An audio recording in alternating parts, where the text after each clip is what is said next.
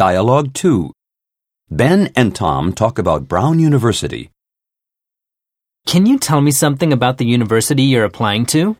Well, it has an excellent academic reputation and a time honored tradition stretching back to the 18th century. If you go to Brown, you're sure to prosper in the future, and that's a great incentive. You'll also meet a lot of intellectual people. Here, I've got two of these brochures. Take one for reference. It sounds ominously serious. Do the students have any fun? Sure. You live in residence halls. They're old, but they've undergone renovation, and they're really comfortable and secure against theft. They're sociable places, and you can get acquainted with a lot of people. Reportedly, you can take part in all kinds of campus events. It also has a great basketball team. I like that part. I'm a keen player. It's a shame about my GPA, though. I'm sure you'll sail through, but if I apply, it's questionable whether they'll take me. In fact, I think they'd snub me.